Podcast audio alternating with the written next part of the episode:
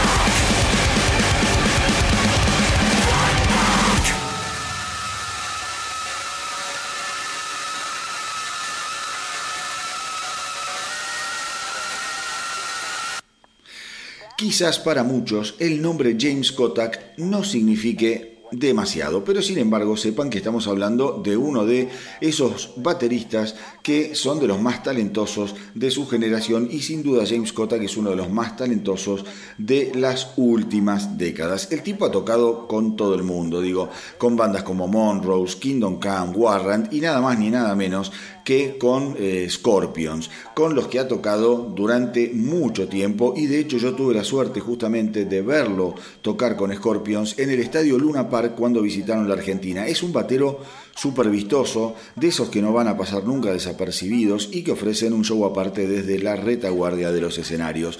Y justamente fue con Scorpions que eh, Kotak graba la mayor cantidad de álbumes de su carrera y tengamos en cuenta que perteneció a la banda desde el año 1996 hasta que fuera despedido allá por el año 2016 por sus severos problemas con el alcohol. Pues bien, Esta semana James Kotak estuvo hablando al respecto y, entre otras cosas, comentó que a pesar de todo lo sucedido, su relación con sus ex compañeros de Scorpions es realmente buena. Recordemos que actualmente el baterista de los alemanes es eh, justamente el ex Motorhead Mikey D, otro genio, tremendo batero. Eh, pero Kotak también se internó en el terreno de sus problemas con el alcohol y dijo que siempre le había gustado tomar cada tanto, pero que durante eh, el periodo de, que va desde 2008 hasta 2011, sin embargo, había logrado mantenerse totalmente limpio de alcohol sin la necesidad de tener que ir, por ejemplo, a rehabilitación. Un día me desperté y decidí dejar de tomar, dijo Kotak, pero al mismo tiempo contó que cuando estás un tiempo sin tomar, quizá por uno o dos años, es muy común que tengas recaídas. Dice, estás bien hasta que sin darte cuenta gradualmente empezás a ir cuesta abajo. Cuando estaba en Scorpions, después de un show, volvíamos al hotel y 45 minutos después estábamos cenando y en esas cenas todo es gratis. Y cuando volaba de Europa a Los Ángeles, que es donde yo vivo, lo hacía siempre en primera clase y ahí también todo era gratis. Y al final, si tenía un par de días libres, comenzaba a tomar un poco más pensando que no iba a pasarme nada. Y eso es el típico pensamiento del alcohólico, porque cuando tenés esta enfermedad siempre termina pasando algo. Es inevitable, dijo Kotak. Kotak pasó más de tres meses internado en la clínica de rehabilitación de Eric Clapton en la isla de Antigua, a pesar de que se suponía que solo iba a estar internado por un mes. Y estaba claro que su situación eh, en Scorpions era realmente insostenible. Hoy, en recuperación permanente, Kotak forma parte de una nueva versión de Kingdom Come con los que viene girando desde hace ya un par de años en forma sostenida y tejiendo planes para la vuelta del cantante a la banda eh, de Lenny Wolf, que hasta ahora se muestra bastante reticente a formar parte del proyecto. Así eh, que de ahora en más, cuando escuchen el nombre de James Kotak, van a saber de quién se trata. Un batero genial que cuando tocaba en Scorpions sonaba así.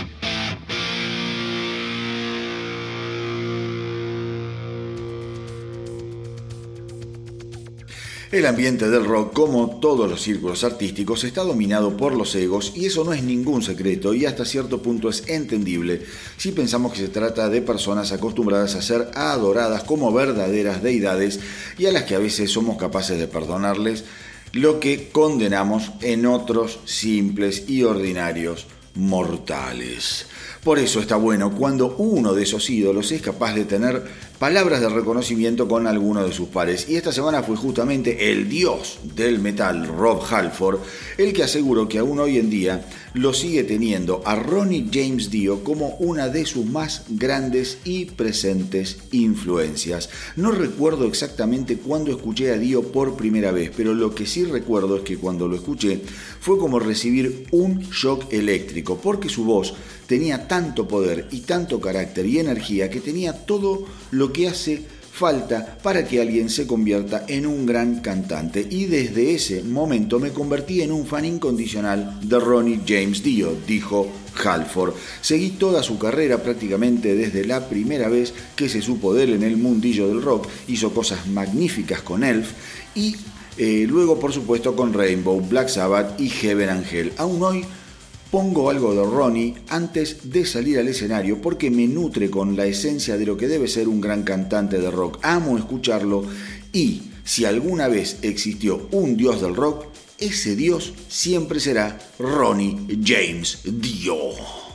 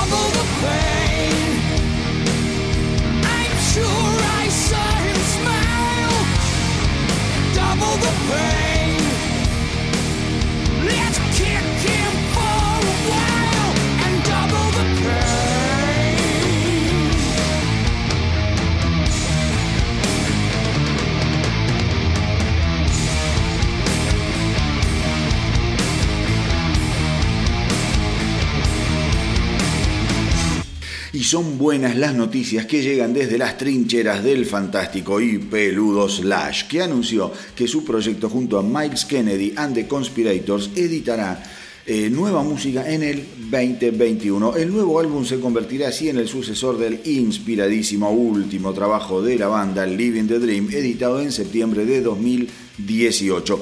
Un disco macho que si no lo escuchaste, te pido que no lo dejes pasar ni por un minuto más, porque es realmente bárbaro, con un rock and roll encima que da miedo. Escuchalo, Living the Dream de 2018 de Slash y Miles Kennedy and the Conspirators. Es bárbaro. Es más, de haber sido, te digo, un disco de los Guns N' Roses, aún hoy todo el mundo estaría hablando del fantástico regreso de Axel y compañía. Pero como lo hizo Slash con Miles Kennedy, es otra la prensa que tiene, es otra la difusión que tiene, pero es un disco de puta madre. Pero bueno, de acuerdo al bajista Todd eh, Kearns, eh, la banda está lidiando con un montón de nueva música, cosa que siempre es un buen indicador porque a la hora de elegir van a tener a la parrilla repletita de carne y achuras para poner en bandeja y ofrecernos un festín musical de primerísima calidad. En septiembre del 2019 The Conspirators había editado Living the Dream Tour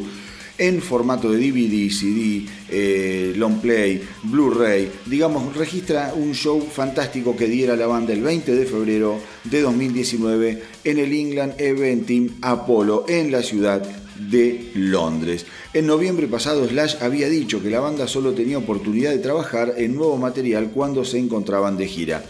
Eh, cuando tocamos en estadios o teatros aprovecho el tiempo muerto para grabar ideas usando nuestra consola de sonido, aseguró Slash.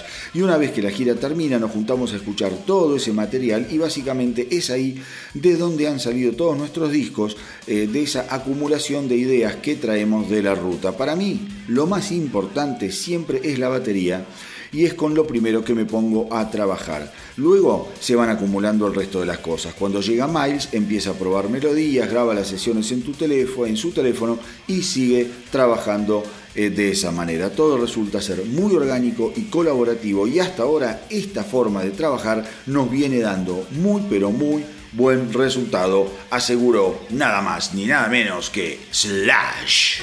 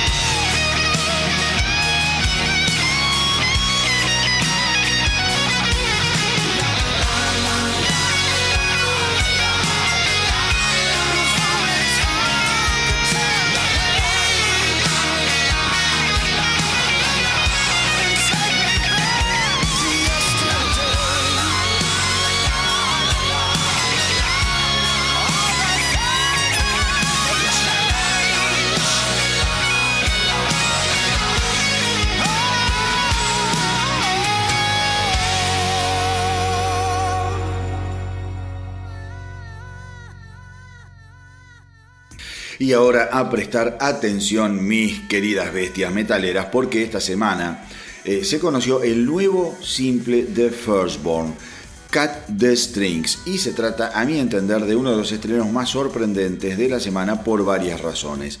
Primero y principal porque Firstborn tiene entre sus filas nada más ni nada menos que a James Lomenzo, ex bajista de Megadeth, y a Chris Adler, ex baterista de Lamb of God, o sea, una base rítmica soñada para cualquier banda rockera. Por otro lado, este nuevo simple es un indicador de que estos tipos están muy motivados e inspirados con este proyecto, ya que hace unos meses la banda ya había editado un EP súper aclamado y eh, de una maestría realmente fantástica. Y por último, me parece que finalmente Chris Adler muestra la faceta que estaba buscando desde hace tiempo y que tiene que ver con un proyecto más cercano al rock clásico, al rock de estadios, alejado de lo extremo, gutural y súper al palo de la alternativa que le ofrecía Lamb of God. Si ustedes tienen más o menos escuchado a Chris Adler tocando en los Lamb of God, van a notar que en Firstborn se lo nota muchísimo más relajado, sin que eso le quite ni contundencia ni precisión.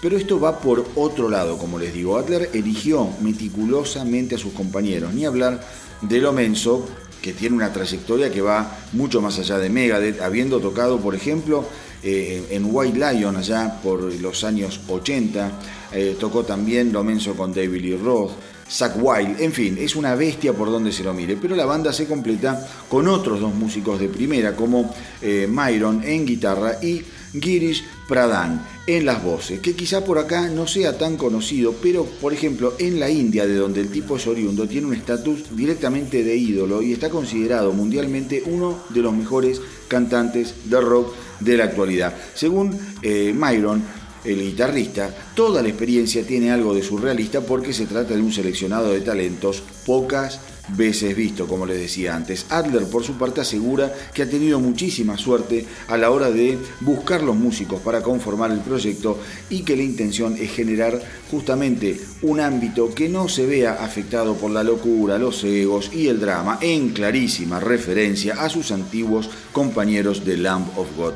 Hace un tiempo, mis queridos rockeros, yo les comentaba que algún día se va a saber qué fue lo que pasó realmente entre Adler y los Lamb of God, porque para mí está claro que toda esa historia tiene un trasfondo que nunca quedó totalmente clarificado. Lo que sí eh, queda, eh, o sea, quedaba a la luz era que las declaraciones de los Lamb of God respecto al desempeño del nuevo baterista Art Cruz estaban cargadas de cierta animosidad contra Adler. Pero bueno, más allá del puterío y el cabaret, lo verdaderamente importable es que hay una nueva bandaza de rock entre nosotros con una propuesta del recontra carajo y que suena así de contundente. Vamos con lo nuevo, si les parece, de Firstborn, este emprendimiento increíble de Chris Adler y su nuevo simple Cat the Strings.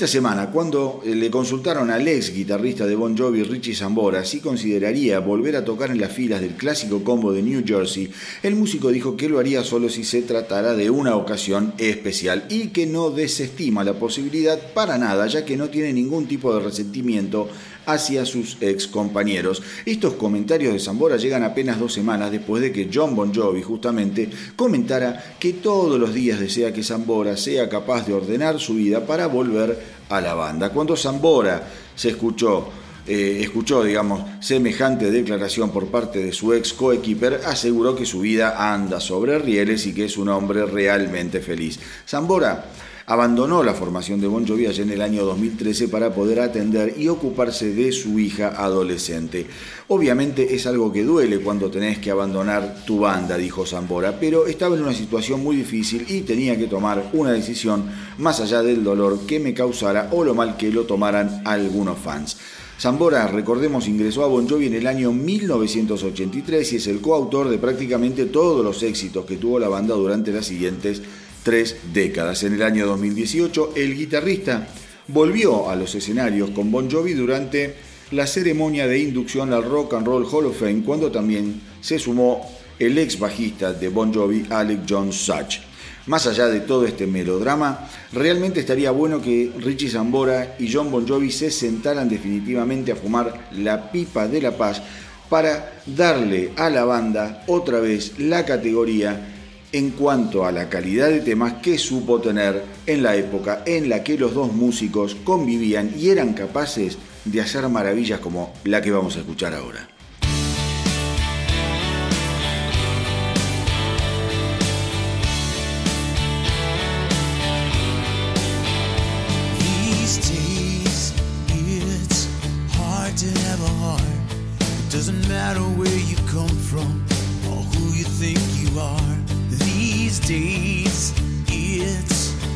Just fitting in. Why does someone have to lose for someone else to win? We're all looking for forgiveness and someone we can trust. You can't wrap your arms around the world. It all comes down to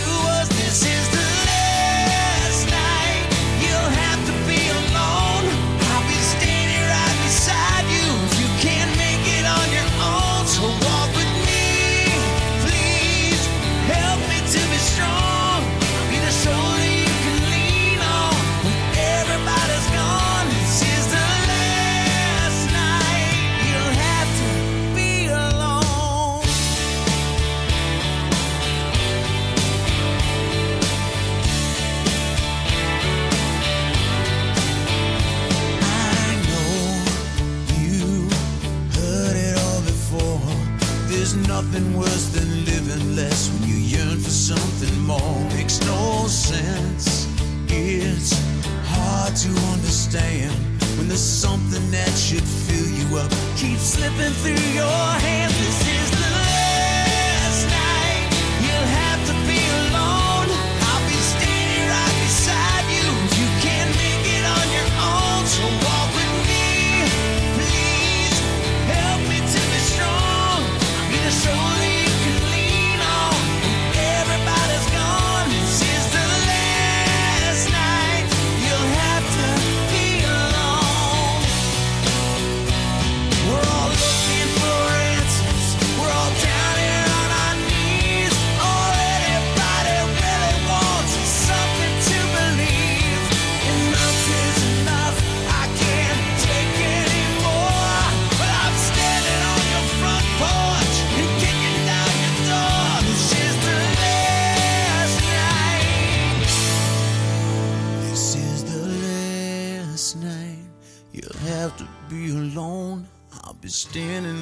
Beside you if you can't make it on your own. So walk with me,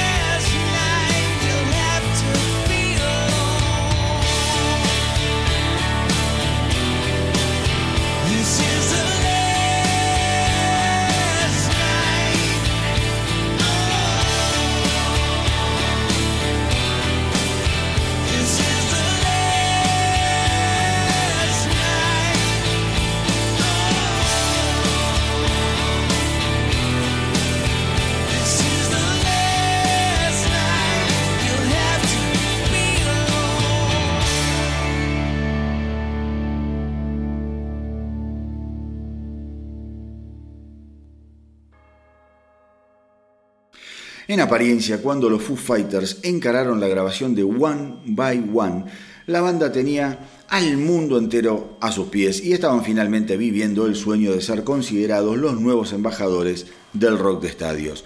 Pero detrás de esa fachada envidiable, el camino que lo llevó a concretar este disco, que esta semana cumplió 18 años desde su edición, estuvo repleto de complicaciones y momentos en los que todo parecía estar a punto de desmoronarse. El baterista Taylor Hawkins, por ejemplo, había sufrido una sobredosis de heroína durante la gira del 2001, obligando a la banda a suspender el resto de las fechas y a instalarse en el estudio casero de Hawkins para comenzar con las sesiones de grabación del álbum pero las tensiones eran muy crecientes y el material no estaba conectando con el espíritu de los Fighters. Después de tres meses de trabajo, para Dave Grohl estuvo claro que el sonido no era el indicado. Nada sonaba como sonamos nosotros en vivo, dijo Grohl, y con nosotros eso es lo más importante, que las canciones se sientan bien y que las grabaciones nos representen. Estábamos demasiado preocupados por la producción porque queríamos hacer un gran álbum de rock, pero después de tres meses la espontaneidad y la energía comienzan a desvanecerse. Un álbum de rock no puede tardar tanto en hacerse, afirmó el baterista. Así que después de trabajar en lo que ahora se conoce medio en joda como los demos del millón de dólares, la banda decidió tomarse un descanso. Era la primera vez que nos tomábamos vacaciones. Siempre habíamos estado girando o grabando, dijo Grohl. Durante ese hiatus, para colmo, Dave Grohl además aceptó sumarse como baterista a los Queens of the Stone Age y eso levantó obviamente una polvareda de especulaciones acerca de la disolución de los Foo Fighters, pero para Grohl nada que tuviera que ver con la posibilidad de terminar con su banda estaba en juego. Tengo el logo de la banda tatuada en mi cuello, así que ni se me ocurriría terminar con esto, aseguró. Sin embargo, internamente todo se estaba resquebrajando. La banda, mis queridos rockeros, estuvo a punto de no cumplir con su participación estelar en el Coachella, pero finalmente lo hicieron a desgano. Estar juntos y frente a su público en el escenario los hizo dejar los malestares de lado y volver a concentrarse en producir nueva música. El primer cambio importante fue trabajar con un nuevo productor, el joven Nick Raskulinex, a quien por casualidad Dave Grohl había conocido al momento de grabar una canción para la película Godzilla.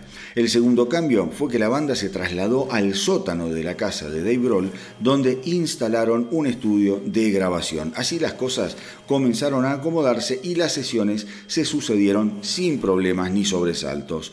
El primer simple del álbum fue All My Life, que inmediatamente llamó la atención de los fans y de las críticas por su fórmula pulida, melódica y sin embargo ultra explosiva, una muestra 100% de la salud que todavía gozaban los Foo Fighters. El álbum se convertiría en una obra de quiebre y transición en la carrera de la banda. Llegaría a disco de platino y junto con temas como Time Like This contendría dos de las canciones más aclamadas eh, del catálogo de los Foo Fighters. Sin embargo, siempre quedaría en el corazón de los fans en ese rincón reservado para los discos malditos.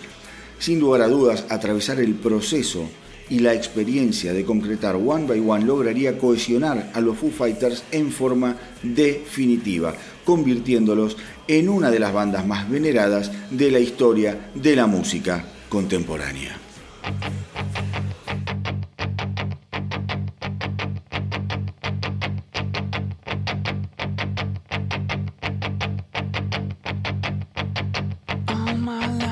Searching for something. Something never comes, never leads to nothing. Nothing satisfies, but I'm getting close. Closer to the prize at the end of the rope. All night long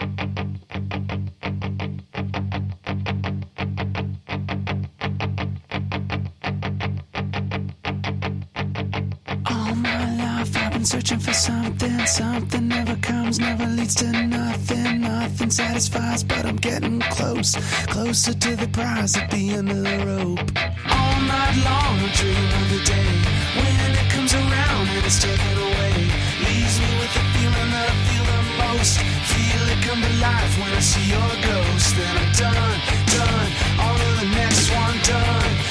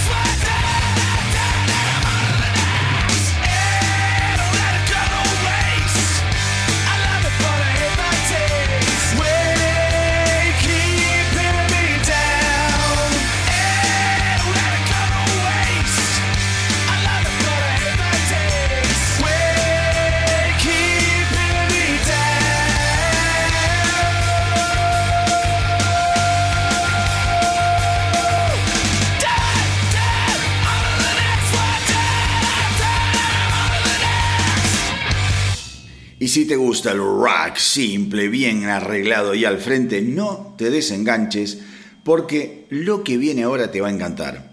Y es que los rockeros de Kentucky, los Blackstone Cherry, acaban de editar uno de esos temas irresistibles a los que nos tienen tan pero tan mal acostumbrados. Me refiero a In Love with the Pain, que formará parte del séptimo álbum de la banda The Human Condition, que estará viendo la luz el próximo 30 de octubre. La banda asegura que la canción fue compuesta hace algunos años con la idea de ofrecérsela a algún otro artista. Sin embargo, el tema siempre les venía otra vez a la memoria y fue así que decidieron quedárselo para ellos, arreglarlo y finalmente, gracias a Dios, grabarlo. Hoy día los Blackstone Sherry dicen estar seguros que la canción se convertirá en un nuevo clásico dentro de su discografía y después de escucharlo, mis queridos amigos, les aseguro que muy equivocados no deben estar. El nuevo álbum fue terminado de grabar eh, unos días antes de que se desatara la pandemia del COVID-19, con la banda decidida a demostrar que aún después de 19 años de historia y 7 álbumes, aún son capaces de darte una buena, pero una buena y linda patada en el ojete.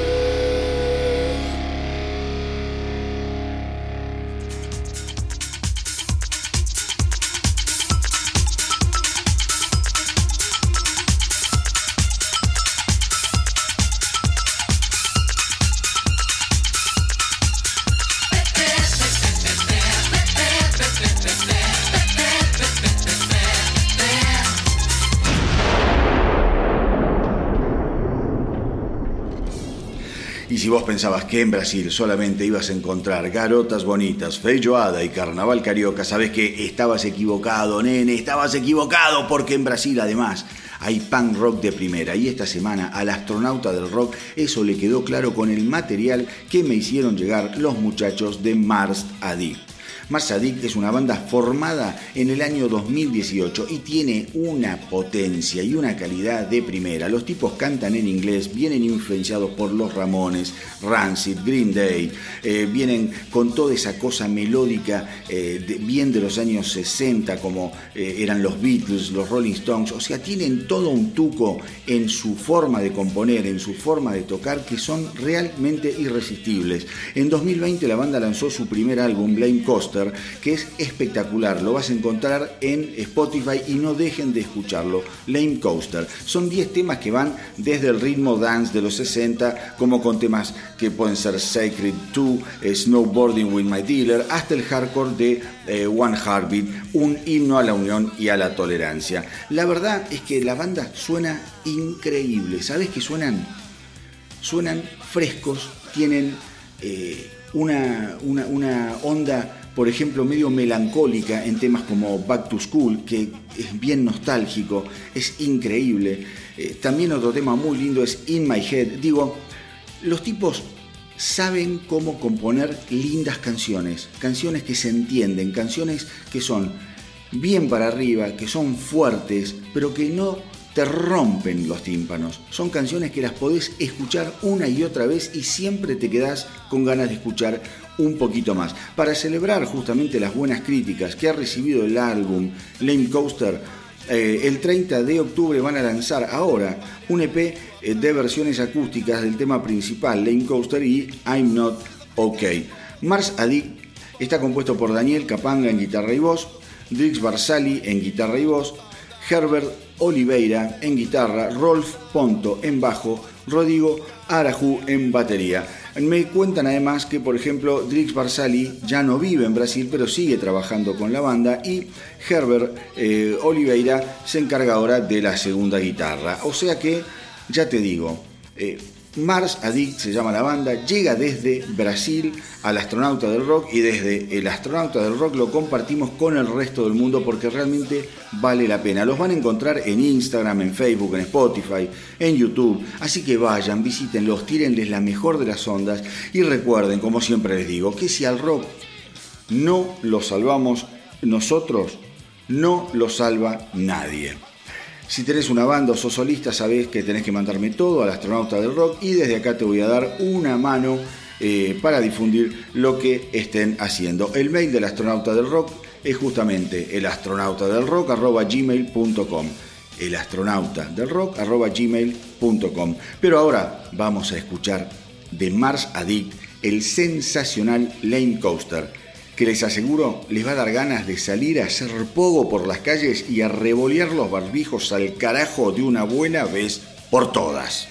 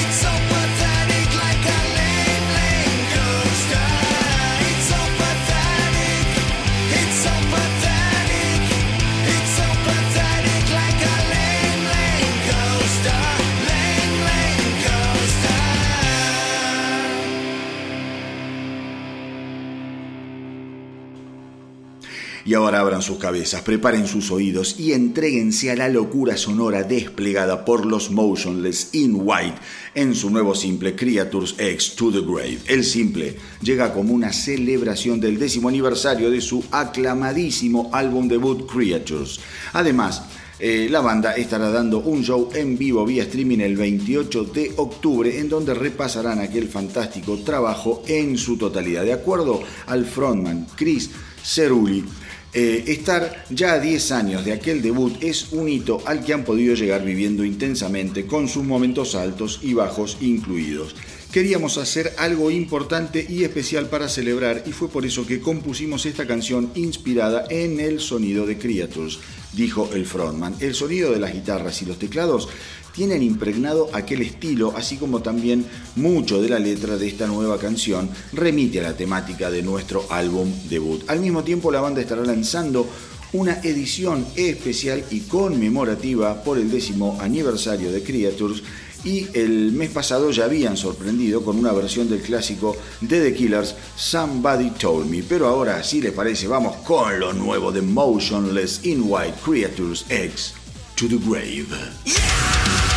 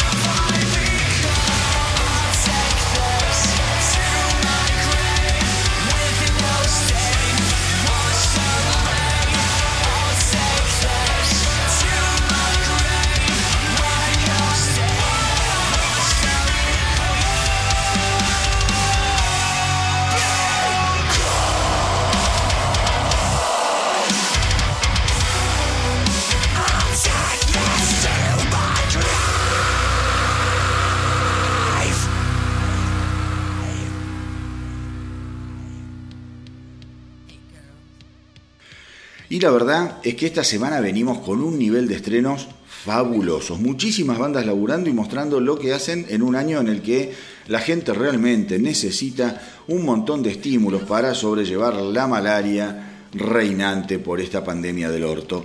Eh, y el 22 de octubre se conoció el nuevo simple de los geniales Bring Me the Horizon, Teardrops, que vino además acompañado por un video. El tema está extraído de lo que será el próximo álbum eh, de la banda, Post-Human Survival Horror, que justamente saldrá al mercado dentro de unos días, el 30 de octubre. El álbum va a contener nueve nuevas canciones, entre las que se van a encontrar los simples ya editados, como fueron Obey, eh, Ludens y el ineludible Parasite Eve, temas que acá ya estuvimos escuchando en el Astronauta del Rock a medida que fueron siendo editados. Por lo que pudo saberse, la banda asegura que el nuevo trabajo, al igual que su antecesor del 2019, Amo, es un verdadero collage musical que incluye baladas, canciones más orientadas al pop, pero también temas eléctricos y realmente pesados.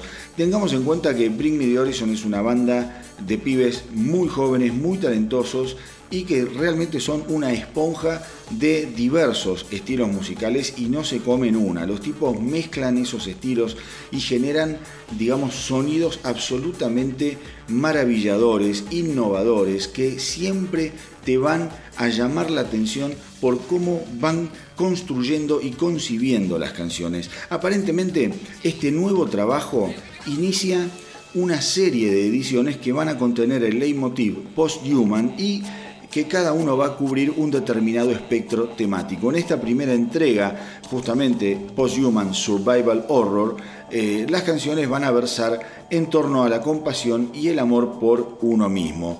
La banda dice, somos seres humanos y tenemos que adaptarnos a los tiempos cambiantes en los que vivimos. Tenemos que evolucionar. Y para eso primero necesitamos tener gente que se quiera, que quiera seguir adelante con los desafíos que nos presenta el futuro. Así que mis queridos rockeros, muy recomendable lo nuevo de Bring Me de Horizon, lo vamos a escuchar ahora, es el último simple que la banda va a sacar antes de la edición de su álbum el próximo 30 de noviembre. Vamos a escuchar entonces el excelente Teardrops.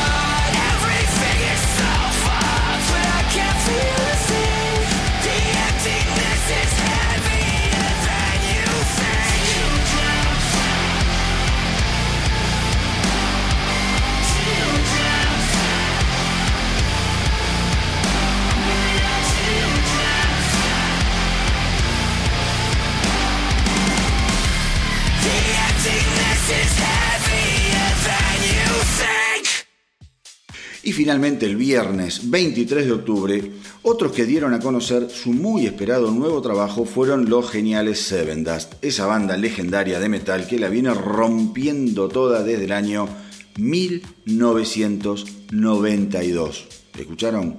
1992. Ya es una banda añeja, pero ¿cómo suenan estos tipos? La verdad es que no aflojan porque este nuevo álbum, Blood and Stone, es una maravilla, repleto de canciones, a mi entender, indestructibles y de matices tan personales y originales que es difícil encontrarle fisuras. Temas como Love llevan el sonido de la banda a territorios que definitivamente limitan con la genialidad. Blood from a Stone es una canción de una precisión melódica que se te clava en la memoria inmediatamente.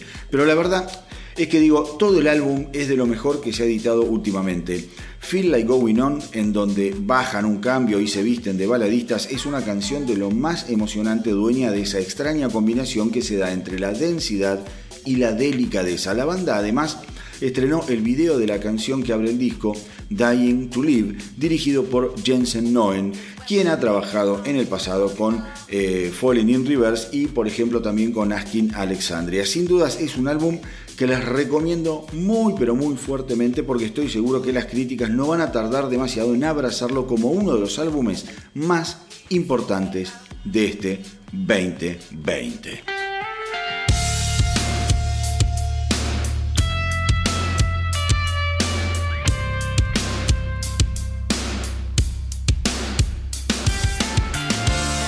What's the news today? What's the next thing to follow?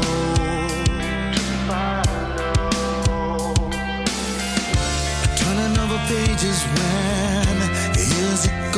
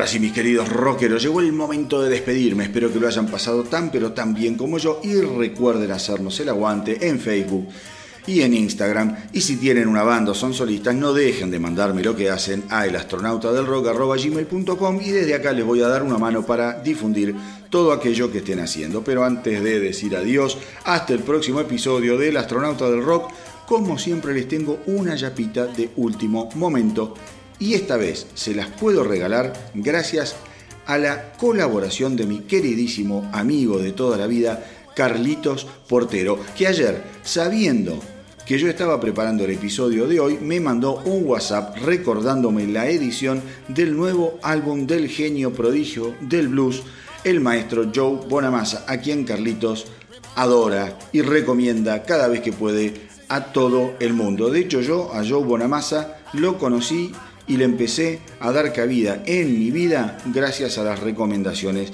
de Carlos. Eh, y es que el violero y cantante editó Royalty el 23 de octubre y difícilmente yo desde acá eh, tenga la capacidad para explicarles o transmitirles realmente el altísimo nivel de un álbum que vuelve a mostrar a un Bonamassa en estado de alerta y en conexión directa con las musas inspiradoras a la hora de componer.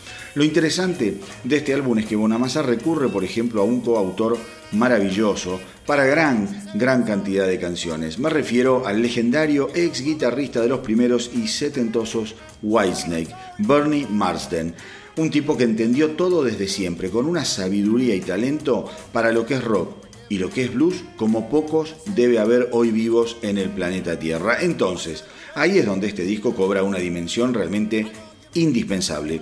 Otros que participan del álbum son Pete Brown, letrista por ejemplo de Cream, o sea, otro grosso, Jules Holland, una bestia, y ni hablar de Dave Stewart, o sea, un compendio de pijudos de primerísimo nivel, y para colmo el álbum está producido por el genial Kevin Shirley, que te garantiza una verdadera obra maestra. Así que ya saben, Joe Bonamassa acaba de editar su nuevo álbum Royalty, y es por eso que hoy nos vamos a despedir escuchando la que para mí es una de las más lindas canciones del álbum, A Conversation with Alice, justamente uno de los temas co-escritos junto a Bernie Marsden. Y como siempre les digo, hagan correr la voz para que nuestra tripulación no pare de crecer. Espero que les haya gustado el episodio de hoy. A mí me encantó hacerlo y compartirlo con ustedes como siempre. Gracias por estar ahí, gracias por apoyar la propuesta y por los mensajes que no paran de llegar. Cuídense mucho, mis queridos rockeros. Hasta la semanita que viene. ¡Y que viva el rock!